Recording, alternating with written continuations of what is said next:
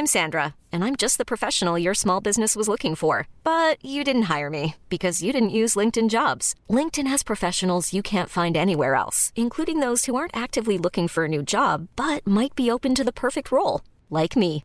In a given month, over 70% of LinkedIn users don't visit other leading job sites. So if you're not looking on LinkedIn, you'll miss out on great candidates like Sandra. Start hiring professionals like a professional. Post your free job on linkedin.com/achieve today.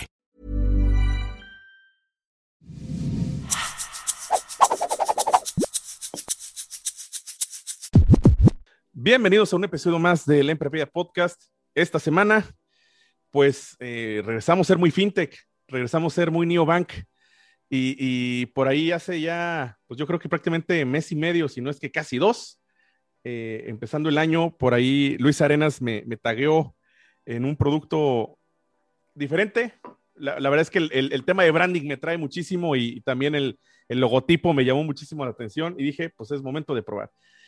Es por eso que después ahí vía Instagram empecé a contactar al- equipo de comunicación de, de Taurus inmediatamente para gestionar y platicar sobre todo y, eh, off the record, antes de empezar a platicar en el, en el episodio, le comentaba que en este mundo donde ya hay mucho neobank y yo empiezo a coleccionar eh, los plásticos como si fueran tarjetitas de Panini, es importante tener un valor diferente, un valor agregado, algo que, que sea disruptivo y, y es por eso que me dio la tarea de, de platicar con, con los amigos de Taurus, donde está Salvador Meléndez, que es el CEO de Taurus. Salvador, ¿cómo estás? ¿Qué onda, Francisco? Bien, muy bien. Eh, gracias por, por invitarnos. Estoy ba- bastante emocionado de estar aquí contigo. Salvador, cuéntanos de Tauros, porque, y, y- ahorita lo, lo platicamos, ¿no? Eh, la disrupción fintech hace en México, sobre todo, previo a la ley, ¿no? Esta, esta famosa ley fintech. eh, ¿Cómo viste tú esta cuestión de interesarte o interesarse ustedes en, en- en generar un neobank o, o una plataforma fintech? eh, ¿cuál, fue el motivo por el cual eh, tú iniciaste todo este proyecto? Sí, mira, te cuento. Ta- Taurus como tal eh, es una fintech eh, bien, bien diferente, ¿sabes? Porque como dices, en el día de hoy, al menos en México, ya hay bastantes fintechs, fintechs que ya están muy bien posicionadas, pero, pero no hay muchas que, que te estén dando como, como pro- productos diferentes, como tú dices, un, un val- un valor agregado, ¿no?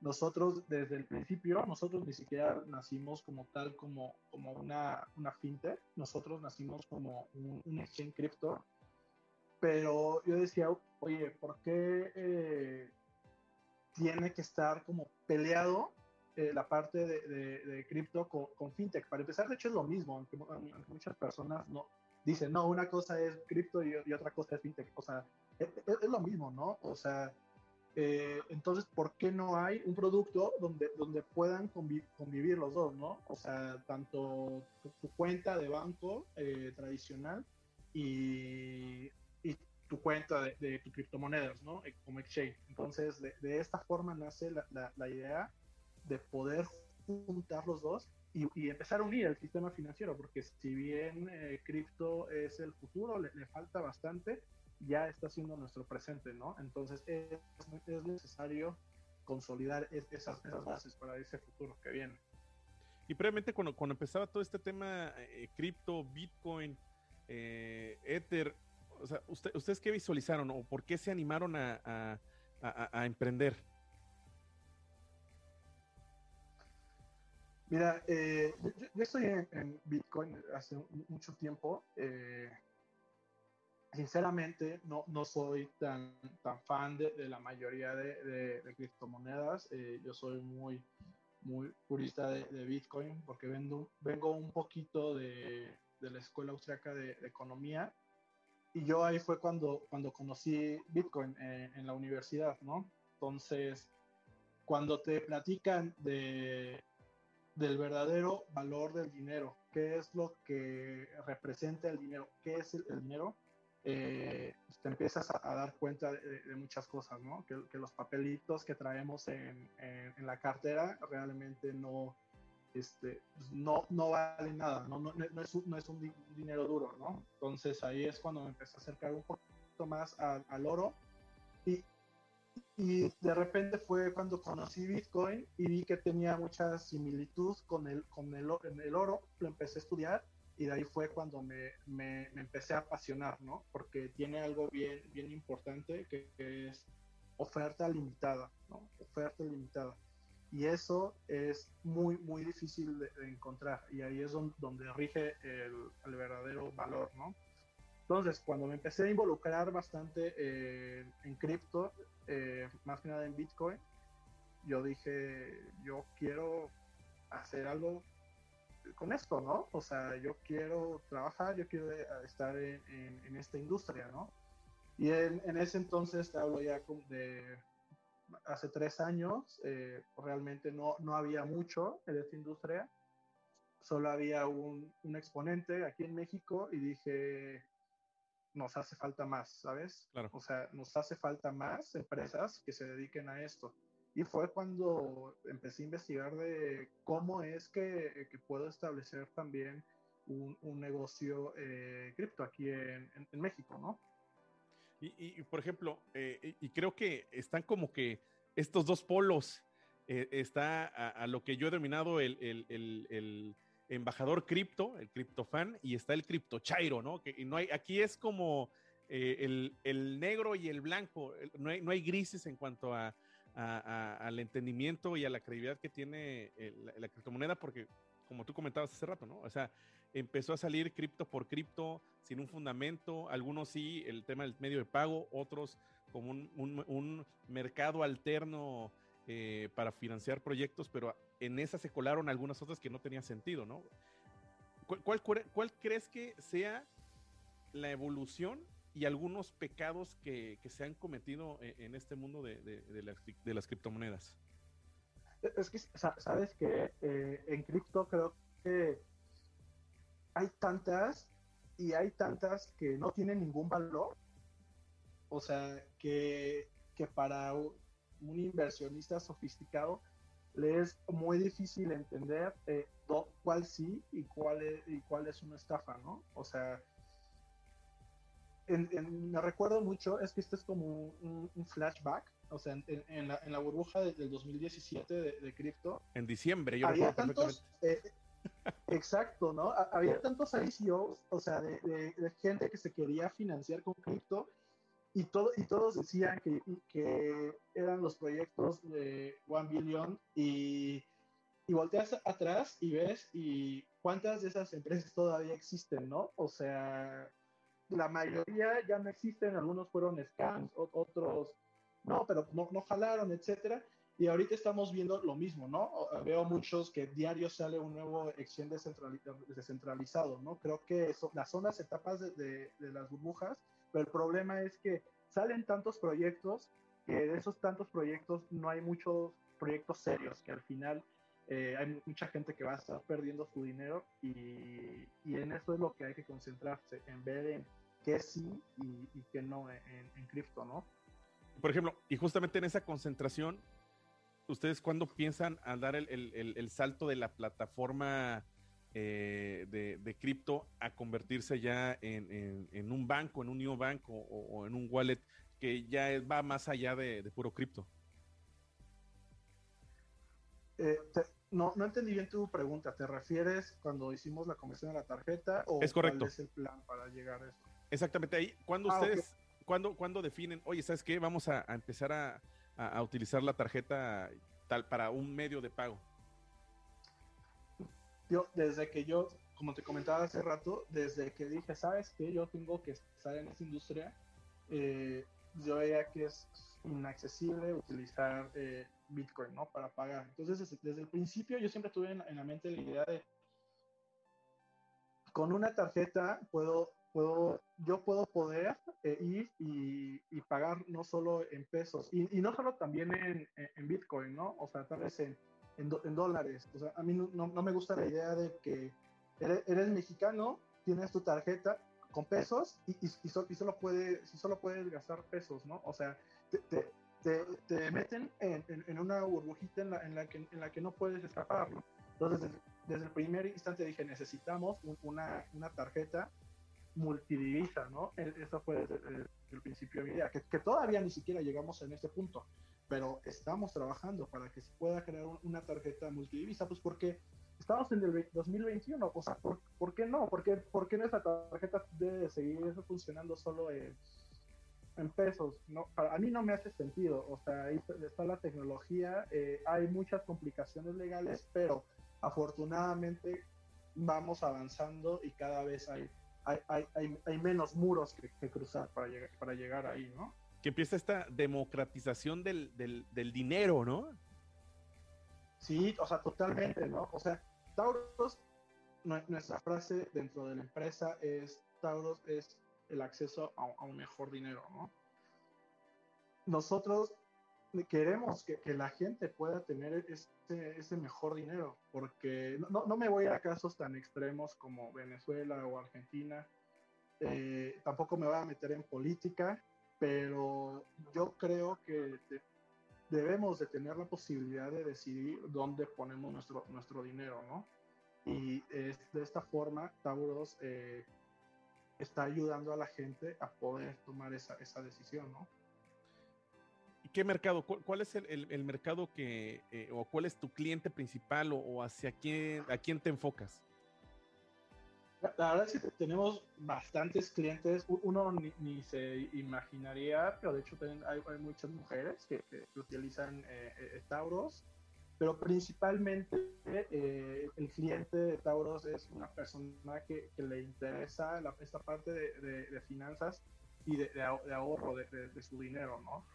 Eh, no, no, no, nos vamos tan, tan lejos. Hace algunos años, hace tres años justo, eh, el dólar estaba en 17 pesos. Hace medio año llegó creo que 24 pesos. Y ahorita está como entre 20, 20 pesos, ¿no? Entonces hay, mucha gente que, pues, que sí le pone interés en, en eso, ¿no? Y está viendo la forma eh, en cuál poder, poder salir del peso. Y ahí tenemos muchos muchos clientes, ¿sabes? Que le interesa salir, salirse del peso. Eh, y, en, este, en este ecosistema, retos que principalmente ustedes te, se han enfrentado, eh, más allá del tema político, pero eh, ¿cuáles crees que, son esas barreras, tanto que el emprendedor fintech o, como también externas pudieran generarse al momento de, de, esta idea que traes a, llevarla a cabo? La verdad es que que retos un chingo, ¿no? O sea, porque es que hay de, hay de todo. Desde el principio, desde el emprendedor, es como de cómo, cómo, llevar un, un, una idea, o sea, literal, una idea a la, a la, realidad, ¿no? Lo, lo, lo, más, lo más difícil es eh, pues, el founding, ¿no? O sea, realmente si, si no traes un founding, no, no, no puedes realmente hacer mucho, ¿no? Y, y, y en etapas tan tempranas, al menos a, a, lo que yo me, me, tocó vivir es que hay, muy pocos eh, VCs que, que creían en cripto, ¿no? Ahorita, ahorita, ya está cambiando, ¿no? Las cosas, pero a, hace 2016, 2017, 2018, cuando, cuando explotó como esa burbuja de Bitcoin, tú traías un proyecto cripto y todos te decían, güey, eso ya pasó, olvídate, enfoca tu tiempo en, otra, en otras cosas, ¿no? Y lo estás viendo y, y no, o sea, esto está empezando, o sea, está, estamos en, pañales, ¿no? Y después vienen los lo retos eh, también regulatorios, ¿no? O sea, que, que al menos en México, eh, cripto estaba con, con, contemplado en la ley FinTech y de repente vienen y dice, ¿sabes que hay un, parte, un parteaguas y una frase que justo se dice en la ley? Eh, sana distancia, ¿no? Con el sistema financiero, lo que es criptomonedas. Entonces ya tú como empresa cripto ya no te puedes regular. Entonces, ¿qué, o, al menos en México, entonces, ¿qué pasa? Es que te cierra muchas puertas, ¿no? O, sea, y, la verdad es que es bien importante regularte porque es la confianza que, le das a tus clientes, es, es, o sea, y es primordial. Y si, no puedo regularme, ¿cómo hago eso? Tienes que buscar otras, alternativas, ¿no? Es bien complicado. Empieza como si fuera la certificación de Great Place to Work, ¿no? Eh, eres, eres, atractivo, en este caso para el cliente, y oye, pero yo sí quiero, yo sí quiero certificarme, yo, vaya, yo sí quiero estar regulado, pero pues, mi chavo, creo que, tú que creas las leyes no sabes ni qué es esto. A mí me recuerda muchísimo por ahí de 2007, 2008, previo a, la crisis, el tema de instrumentos derivados, ¿no? Que eh, probablemente en Estados Unidos era muy conocido, pero en México muchas compañías empezaron a utilizar derivados, eh, se los llevó ahí eh, en la tostada en esa explosión de, la crisis. Y recuerdo perfectamente en muchas de, las cuestiones legales sobre, pues, qué pasó y, y la velocidad con la que estaba la evolución financiera versus la ley, había un desconocimiento total de, qué era o qué consistía. Y creo que pasó lo mismito con, con el ecosistema fintech en la regulación eh, eh, hace unos años. Sí, o sea, totalmente. O sea, creo que, que la verdad, la ley es muy buena, ¿no? Y, era, era totalmente necesaria. Había que poner las reglas del juego, ¿no? Totalmente, ¿no? El problema es que le faltaron más reglas, ¿no? y, pues, nos, y dejó afuera mucho de la, de la, de la parte cripto, que si quieres te puedes regular tal vez en, en otro país, pero las implicaciones de, de, no regularte en, México y en operar y, y operar en México se traduce a que te limita mucho eh, el, el, el, poder eh, innovar y ofrecer cada vez mejores servicios a, a, a los clientes, ¿no? Porque hay, hay, hay, muchas integraciones como bancarias que que necesitas estar regulado para poder eh, consumirlas y es, es, esa la, la, brecha ¿no? que, que, que, está limitando. ¿no? Sí, porque incluso también eh, empieza a sonar que, esto es increíble todavía en, 2021, en un mundo globalizado, creo que el consumidor mexicano tiene cierto temor a, a experimentar con cosas que están fuera de México. Sí, exacto, ¿no? Y, imagínate, si estás asegurado en otro país, eh, dice, oye, pero aquí, ¿qué está ¿dónde estás regulado? ¿no? Hay, muchos justo usuarios como que nos dicen, oye, pero tú, tú quién eres, ¿no? trabajamos con empresas reguladas, e, eso sí, porque e, es, necesario, pero al día de hoy pues, no puedes decirle yo estoy, estoy regulado, ¿no? Todavía falta dar ese paso. Oye, sin, sin spoiler, eh, ¿qué es lo que sigue con ustedes? ¿Qué planes traen? Mira, la verdad es que sí traemos bastantes planes. Eh, mucho, mucho tiene que ver con, con, darle más, ¿cómo, te diré? Eh, más funcionalidades a, nuestra tarjeta que, el usuario la pueda utilizar de mejor forma, un poquito como te comentaba con, con la visión que se tenía desde, desde el principio eh, al crear eh, esa empresa, ¿no? Pero sí, la verdad no te puedo dar mucho, mucho, mucho spoiler, pero, pero estamos construyendo eh, por debajo unos productos bien padres que, que, a veces el usuario no, los ve, pero cuando se materialice y cuando se los podamos enseñar, van a ver en, qué hemos estado trabajando. Es que, mira, yo, yo, creo que hay como una especie de checklist, ¿no? en, en, este mundo con los productos financieros donde ya es un must, ¿no? Que sea eh, muy intuitivo, fácil de utilizar. Que creo que es todavía eh, en la barrera de, de cambiar del efectivo a los pagos digitales, es hacer instrumentos mucho más fáciles y accesibles, sobre todo por, por barreras generacionales que puede existir. Y la única barrera, así puedes romper la barrera haciéndole algo muy fácil. Y para los primeros que se integran, ¿no? Eh, chavos que están en secundaria y pasan a prepa y quieren empezar a hacer uso de, de, todos estos instrumentos que sea algo muy fácil. Y la verdad es que usted, yo entro a la app eh, de Taurus y, inmediatamente sé dónde picarle, para dónde moverle, porque incluso ni, ni he necesitado entrar a, a, la, a, la, sección de preguntas y respuestas, porque creo que esto debe ser ya un must de ahora en adelante en estas aplicaciones. La segunda es esta cuestión de que platicamos, ¿no? Eh, ¿qué, qué, qué, me vas a dar a cambio, ¿no? Yo estoy depositando mi confianza en ti y, esperaría como si fuera una relación de noviazgo de, ¿y tú qué me vas a dar? Entonces creo que la verdad es que yo me he convertido eh, en, fan.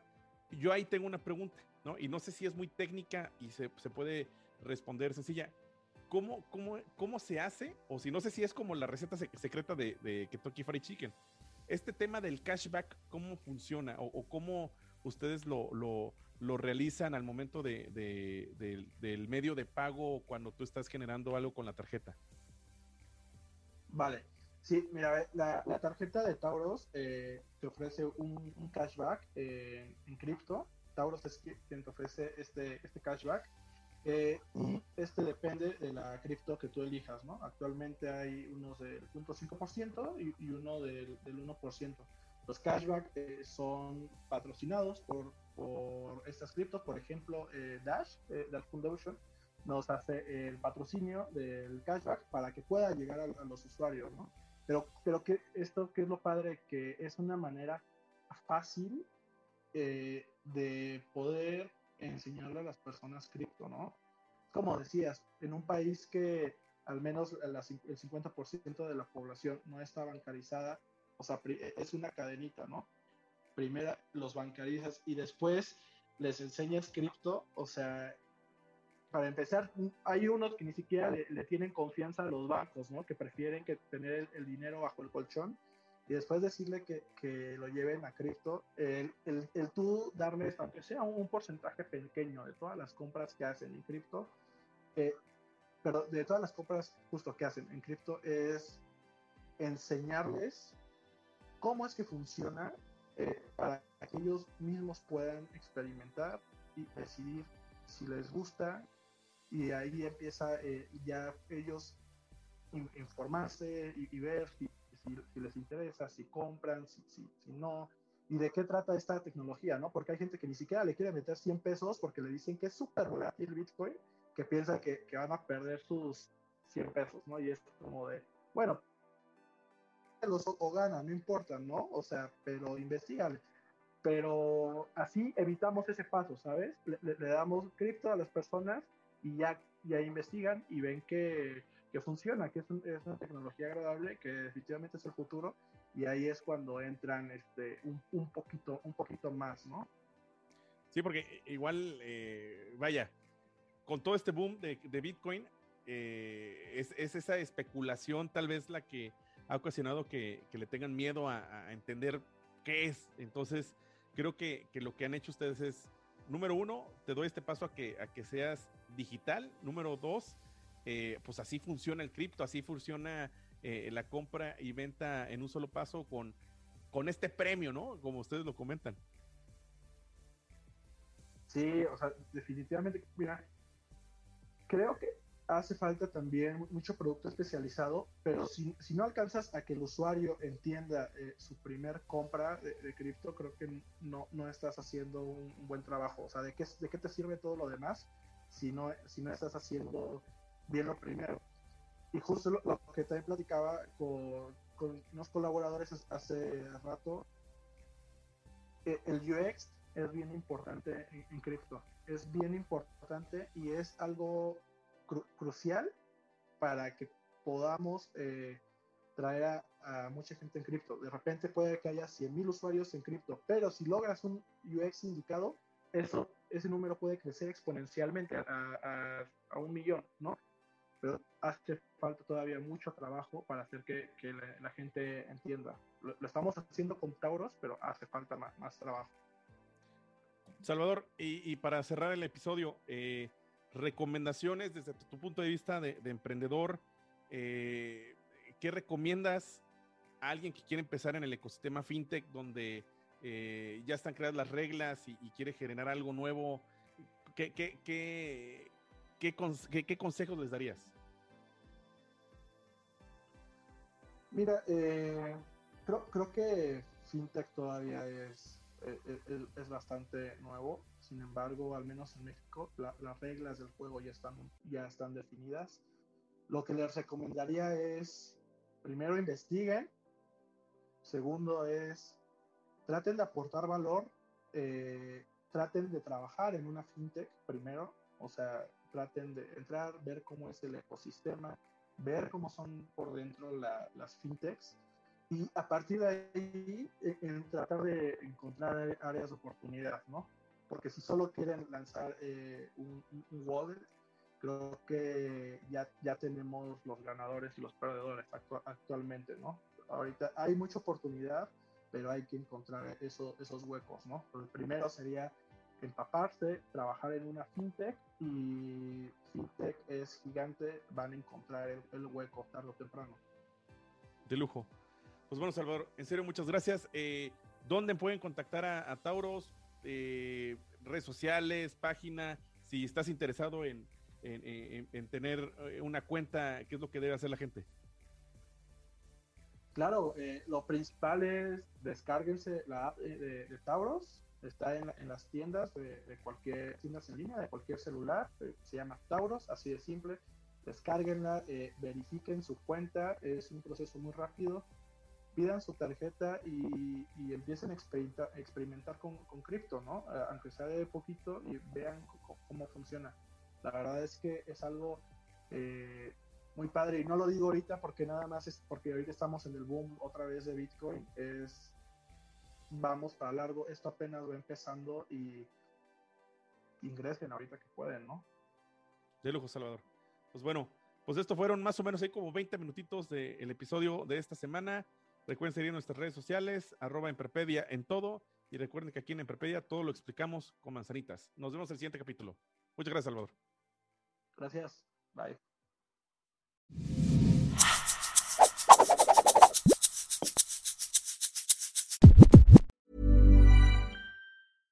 My business used to be weighed down by the complexities of in person payments. Then, Tap to Pay on iPhone and Stripe came along and changed everything. With Tap to Pay on iPhone and Stripe, I streamlined my payment process effortlessly. Now I can accept in person, contactless payments right from my iPhone. No extra hardware required. What's truly remarkable is how I can cater to all of my customers' payment preferences. Whether they're using cards, Apple Pay, or other digital wallets, Tap to Pay on iPhone and Stripe ensure a smooth checkout experience every time. And it's not just me. Stripe helps businesses of all sizes, from local markets to global retailers, scale quickly and stay agile. To learn how Tap to Pay on iPhone and Stripe can help grow your revenue and reach, visit stripe.com/tapiphone.